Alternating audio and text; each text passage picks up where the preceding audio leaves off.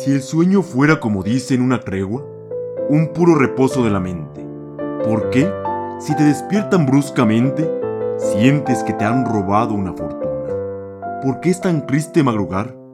La hora nos despoja de un don inconcebible, tan íntimo que solo es traducible en un sopor que la vigilia adora de sueños, que bien pueden ser reflejos truncos de los tesoros de la sombra, de un orbe intemporal que nos nombra que el día deforma en sus espejos. ¿Quién serás esta noche en el oscuro sueño del otro lado de su muro?